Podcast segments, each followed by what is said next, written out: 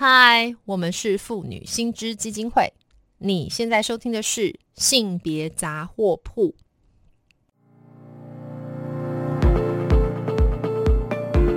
从新闻看性别，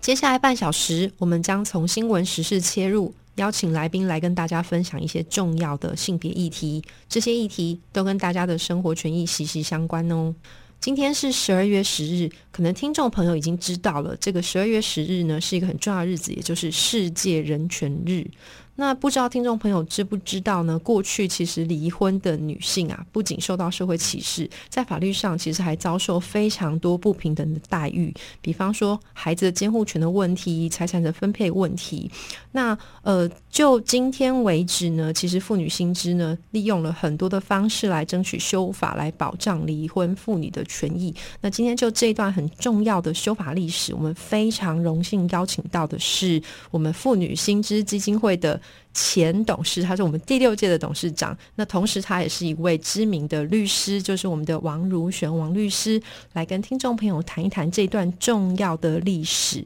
那嗯，我想呃，先邀请王律师来跟我们的这个听众朋友打个招呼好了。Hello，王律师好。文威好，各位听众朋友，大家好！其实非常开心有机会在空中跟大家相会。是那个如璇律师，我刚刚其实还没有能够介绍的非常清楚哈，我还要再强调一下，因为我自己本人就是今天化身小粉丝啦哈。那 那这个如璇律师其实从一九九五年就担任我们这个妇女新知的常务董事哦，然后九九年的时候担任董事长，后来持续在两千年到两千零一年担任监事。然后呢，甚至在从一九九五年到两千零一年这段时间，也就是他在这个新知非常活跃的时候呢，他也去推动了跟这个联合晚晴协会共同去推动民法亲属篇的修法运动。那这个时期呢，正好是我们这个后面可能会谈到，也也请卢璇律师来分享一下这个民法的修正呢，是非常非常重要的一步。那他是当时的健将，所以就是呃，可能要先请王卢璇律师来跟我们听众朋友稍微就这个事情说明一下。呃，如果刚刚说的嘛，我们在这段时间有蛮重要的一些民法的修正，那这些修正主要是包括哪些呢？对我。呃，其实因为我开始职业律师的时候，就接接触到非常非常多的个案嘛。那其实每一个个案都是一每一个人非常重要的一件事情，而且都是一个心酸血泪史。简单讲，就是一些当事人即使，在婚姻生活当中面临一些困境哈，比如说，呃，可能面对他先生会施暴，或者面对他先生有外遇等等哦。那当他想寻求法律协助的时候，在法庭上面其实是处处碰壁的哈，因为他有非常多。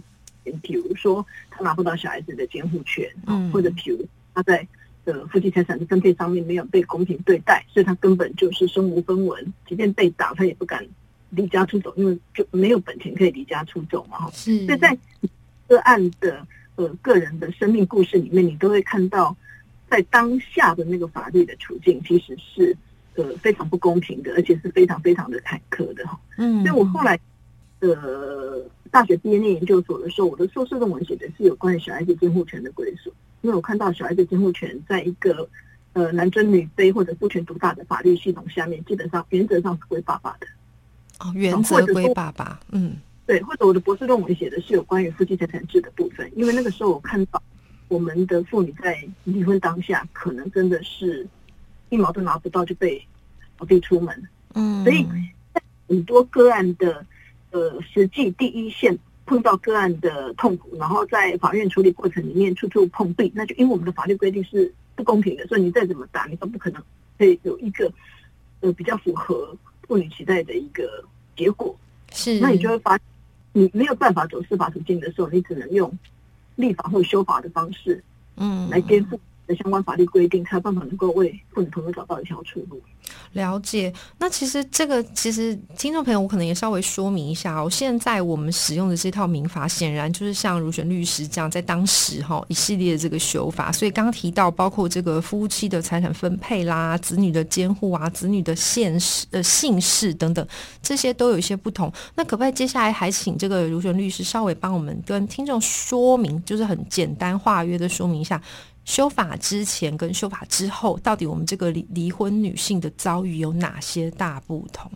对我们呃，其实民法基础篇在制定的时候是民国十九年哦，那个时候就在大陆的时候嘛哈，然后后来呃到台湾来的时候，我们的民法亲属篇其实就一直沿用下来，一直到民国哦七十四年的时候，我们才开始有一个比较大的一个翻转哦，但是即便年有一个翻转，它增加了一个夫妻剩余财产分配请求权的规定，嗯。那但是呢，很多女性其实基本上也是看得到吃不到所以后来在一九九零年的时候呢，那妇女薪资基金会跟台北市的晚晴协会就共同去组成了一个民间团体民法亲属篇的一个修正委员会。嗯那在这个委员会里面呢、我们其实就是累积非常多的个案。我们在修法之前看到这种呃男尊女卑、父权独大的法律哦，那个时候妇女其实不太敢离婚，因为她拿不到小孩监护权，哦然后再来是他点，所以他他根本就不太敢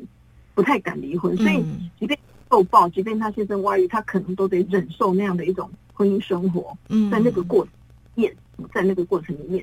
那修法之后，当然就某种程度，我觉得妇女薪资基金会修法不只是法律本身的修法，嗯。到这样一个呃最后的一个成果，很重要是那个修法倡议的过程里面，其实就是一个非常好的社会教育的过程。是因为第一个，你是把妇女的处境让社会各界看到；对。再来是你可能要在观念上面去得到社会的认同跟支持，那你可能就必须要去告诉大家，现在法律如何不公平，然后我们希望能够建构个什么样的公平的一个呃法律社会。那尤其是以前某种程度就会觉得，呃，床头吵，床尾和啊，嗯，就就是都劝和不劝离的这样子。然后就会告诉女人说，你可能呃最好是从一而终嘛，因为嗯社会的氛围就会认为，女人如果一旦离婚的话，那她可能就呃，那社会上面对她的评价就会觉得她可能做错了什么事，不是认，是是。她被离婚，甚至于她如果回到娘家之后，娘家会认为你是我的负担啊，因为你当初拿着一卡皮箱进到这个婚姻生活，如果你被离婚，不管你是主动还被动，你回来的时候一带着一卡皮箱，那这变成娘家的负担啊，所以娘家的呃父母或者是兄弟姐妹们也会很担心你回来没有饭吃啊，或者变成他们的负担啊，所以都会劝你劝和不劝离呀、是是，然后在社会上面要承受非常多异样的眼光啊。有的人还就还会认为离婚的女人是社会的公害啊，他就想说，那你回来会不会就勾引你的好朋友的先生？就很多社会这种呃污名哎、所以其实那种社会文化嗯也需要被、也需要被改变哎、所以在我们推修法的过程里面，其实非常重要的是，不止后面的那个修法的成果，而是整个社会对于婚姻生活当中的女性嗯的定位，嗯或者对于一个呃，不管她是单身或者已经离婚，简单讲，就背后没有一个男人的女人，是我们是怎么在？那这个都必须要透过社会运动的过程里面，然后去做文化的翻转，那才有办法让女性能够得到真正的公平。是，所以这个的话，其实接下来刚好就是如璇律律师提到这个过程哈，我自己本身也很好奇，可不可以请如璇律师再跟听众朋友分享一下？其实就我们的了解，几乎可以想你刚刚提到这个离婚女性被视为，比方说被污名啦，然后可能有一些嗯对他们的误解，然后。当然，在那个当时的社会氛围一定是比较保守。那尤其我的了解里面，司法界或是立法院、媒体，我想当时的风气应该都是还蛮保守的。那所以，如璇律师，你们当时啊，这个委员会啊、晚晴也好啊、妇女薪资也好，是透过什么方式去逐步的推动的呀？其实呃，那我就我觉得妇女团体，就民间的力量哦，基本上是非常有创意的哈。嗯呃，我自己在嗯，其实也学习到非常非常的多。我们组除了组了组成一个呃修正的委员会，里面当然集结了非常多的学者专家嘛哈。嗯你看，律师从法官、检察官，然后法律系的学者，那么也很重要的其他各种不同科系的学者彼此之间的脑力激荡，然后不同的呃文化彼此之间的辩论等等啊，呃，这个委员会就发挥这么大的效果。那另外呢，其实我们还召开很多的公听会跟记者会。嗯那我觉得也非常成功的是，因为我手上有太多的个案，那每个个案真的说都有都有一个背后都有一个不为人知的鲜酸血泪史，所以每一个个案它在记者会、在公听会里面，他讲出他的生命历程的时候，其实很容易得到社会各界的认同。嗯然后另外，觉得媒体其实也发挥非常大的效果。我觉得媒体啊，有非常多的呃记者，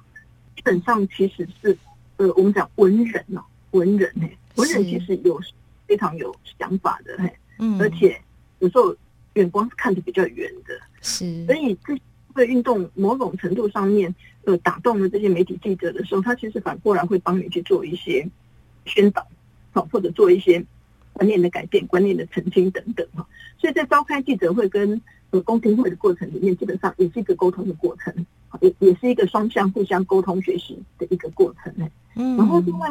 我们也其实呃会去逐一拜访立委。哦，然后去对啊，然后甚至于透过呃万人联署上街头，哈，然后也也也也发了这个呃告全国妇女同胞书，哈，给台湾妇女动员性，哈，然后希望呢，呃，目前也许在生活里面，他觉得他非常幸福美满，他他他在婚姻生活里面完全没有困境，啊但是问题是，什么时候会碰到这很难讲，很难讲哈，然后就是能够有同理心去。呃，协助目前已经在困境当中的这些女性哈。那另外，我们其实呃也很重要的是我们的志工。我觉得我们的志工朋友其实非常非常的棒。所以我们有民法咨询热线，我们有婆婆妈妈立法院的游说团，然后我们有婆婆妈立法院的观察团哦。就透过呃这么多的志工姐妹们，那他们去女人帮助女人哈，然后去。培训接线的志工以外，我们组成这种立法院有税团呢，也是在立法院审议民法亲属篇的时候，我们就会去旁听，然后就看到哪一个我们的法案，哪一个立委不支持我们的法案。那婆婆妈妈法院观察团也是一样哎，我们就真的我们的志工啊，拿着一个本子、一支笔，然后就坐在法庭的后面，然后听法官在审理每一个离婚的案件，然后看法官。哇，比如说法官说呢啊，把事情骂出来，我就给他后来给他写下来，然后就会说啊，你就忍耐一下，婚姻就过去了。哎，那我们就赶快把它写下来，然后每半年我们就开个记者会，然后就对外发布说呢，哪些法官讲过哪些话，就是让给你点名记号的对，做记号啊，你帮你记下来就对了。对，所以这种呃，你看立法院的游说团，我们去游说立委，然后去看立委在国会电台。也没有为您喉舌，也没有帮妇女朋友讲话，然后到选举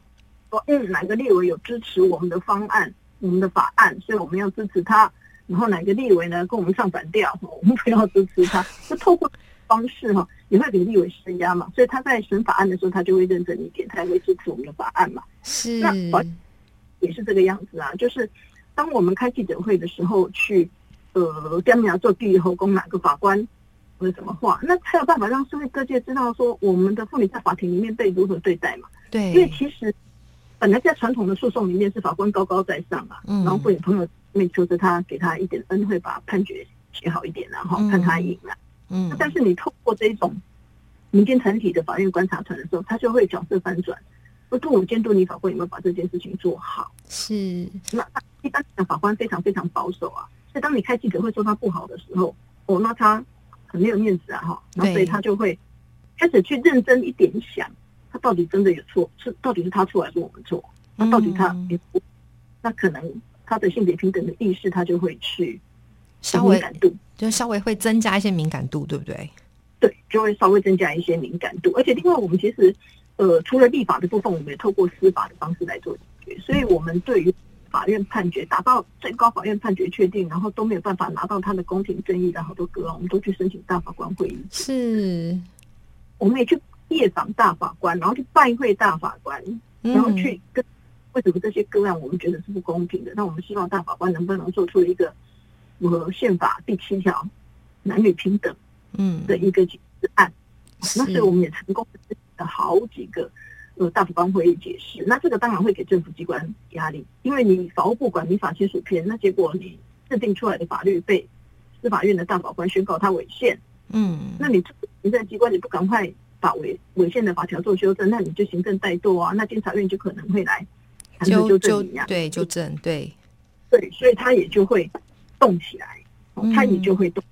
其实，呃，对妇女团体来讲。透过媒体哈，然后透过公听会、记者会，然后透过我们的志工，嗯，或透过我们的司法系统的法院的判决，一个个案一个个案打，打到最高法院不行，我们再申请大法官会议解释，然后再给行政部门压力。所以其实是呃多管齐下的方式。去促成整个民法亲属篇的修法是，所以看起来真的超级有创意，而且这个动能真的很强大哈。然后刚刚如璇律师也特别提到，其实这个背后都跟我们这个志工息息相关。那其实我在这边也要稍微跟我们听众朋友分享一下，其实呃，如璇律师刚刚是很客气，然后没有特别提到这个。我们一九九四年呐，妇女薪资基金会还成立了一个这个民法的咨询专线，一直到现在哦，王璇律律师还是常常来担任我们这个妇女薪。的这个法律咨询志工的讲师，那我所以接下来也要问你一下，你是怎么看待呃这一群持续在这边进修啊，然后持续提供咨询服务的志工，还有你自己是怎么看待这个民法咨询专线它的意义？我我我其实觉得这一群志工让我非常非常的感佩，从我们呃我们的民法。的这个咨询热线成立以来啊，在一九九四八月三号的时候，我们其实就已经开始展开妇女薪资第一期的民法咨询义工的培训课程啊。嗯，那你看，从一九九四哦，我们现在目前还有第一批的义工还在线上哦，这些二零二二哦，对，所以你那你看已经做了几年？哎，二十八年，二十八年，这被三十年呢，快三十年，将近三十年，有的人还在线上哎，对，有的人还上哈。所以，呃，这一群退休的老师或者家庭主妇，我觉得那个那个动力呀，嗯，就第一个那个精神，你知道，法律对一般人来讲是非常艰涩的。你看，我们要念的四年大学法律系毕业，嗯嗯嗯，才有办法去从事法律实务相关的工作，对不对？对对对。他虽然虽然中文每个字都看得懂，但是加起来就是看不懂，因为法律文字非常的，法律就是语言学啦，我们可以这样说。就是我们以前都还我国文哦，在到现在为止，那个判决书有人呐，哎，这到底是赢还是输？还看不懂哎。对啊，因为他常得证嘛哈，你不能不说什么什么什么。对啊，那就有有一句叫做“亦非不无言求之余地”啊，这样是要言求还是不要言求？对，这基本上是非常拗口的，然后非常不容易理解的。可是你看我们我们的志工朋友们，他们真的是一个是一个是这样读出来的。嗯嗯嗯嗯嗯，所以这真的不容易。对。我觉得那那个那个那个求上进的心哦，让我觉得非常非常的感动。我就会想到我妈妈就是这个样子。我妈妈她小时候是一个养女，所以她没有机会念书。她其实有有考上，可是她的养母就不让她念书。即便她的老跟她的养母讲说，可不可以让她去念书？但是那个时代就宁愿给男孩子念书，就不肯给女孩子念书嘛，所以她就没有机会。所以我妈妈是一直到我。我大学毕业了，我在当律师的，我妈妈才跑去念那个国中的补校啊，高中的补校啊，嗯，然后很很努力的在那个地方念书，你知道吗？哈，所以我觉得这种精神让我非常的感佩。然后另外一个是那个动力，你看它可以持续二十八年，将近三十年，嗯，然后都在那上面在接线。对，其实呃，我相信每一次接线的时候，他听到对面传来的那一种无奈或者。听到对面传来的那一种痛苦，我相信一定都深深打动我们的志工，是，然后让他一多做一点，嗯，然后多讲一点，对，然后让对方可以找到一个方向啊，或者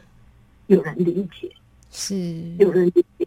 这个这个这个这个这个互动的过程里面的那种嗯救赎，我觉得基本上是让我觉得非常非常的敬佩，非常非常的敬佩。那我们的。呃，自工其实学习的东西非常非常多，因为不断的在进修，不断的在进修哈，所以不是单纯就民法亲属篇的相关的问题，继承篇的问题，有时候甚至于包括税法等等相关的这些呃资讯，或者你譬如说今年六月一号我们刚上路的跟踪骚扰防治法，这也都跟性别有关对。规定，对。对，都会去设，都会去设计，所以我觉得。呃，这群志工基本上对于薪资的拓展，或者对于其他呃不同处境的一些妇女，基本上都提供了非常好的。嗯嗯嗯，所以如璇律师，我自己刚刚听了，我也自己觉得非常感动哈。那最后其实时间的关系啊，我接下来其实想要来问你一个问题：你从一九九零年代开始持续推动这个民法的修正，然后也走过，你看采取这么多方式，然后呃，不管是上街头、市县、立法院的监督，然后行政机关、法院的监督，我们都做，甚至还有这个民法的咨询。那你认为在现在，如果说我们呃妇女新知或者说我们妇女运动还要持续的去推动的话，你觉得什么东西是更关键的议题？我觉得哈，这时候他讲一句话叫做“革命尚未成功，同志仍需努力”。你在你在每一个过程里面，你都会发现新的问题，然后没有呃应该要进一步做一些改善的。比如说，你譬如说民法亲属篇，到目前为止，我们的夫妻财产制的修法，对，都还没有成功。是，都 OK。我们现在目前的规定是，结婚后赚来的钱可以一人一半嘛？嗯所以等于是有一天呃分手、离婚或者死亡的时候要清算财产，只有对对结婚赚来的目前还剩的，不管它是动产不动产，嗯也要求分配一半。但是，但是，你知道台湾有非常多的家庭主妇，因为台湾的女性的劳参率，我们一直到民国一百年的时候才破百分之五十啊，对一定是对在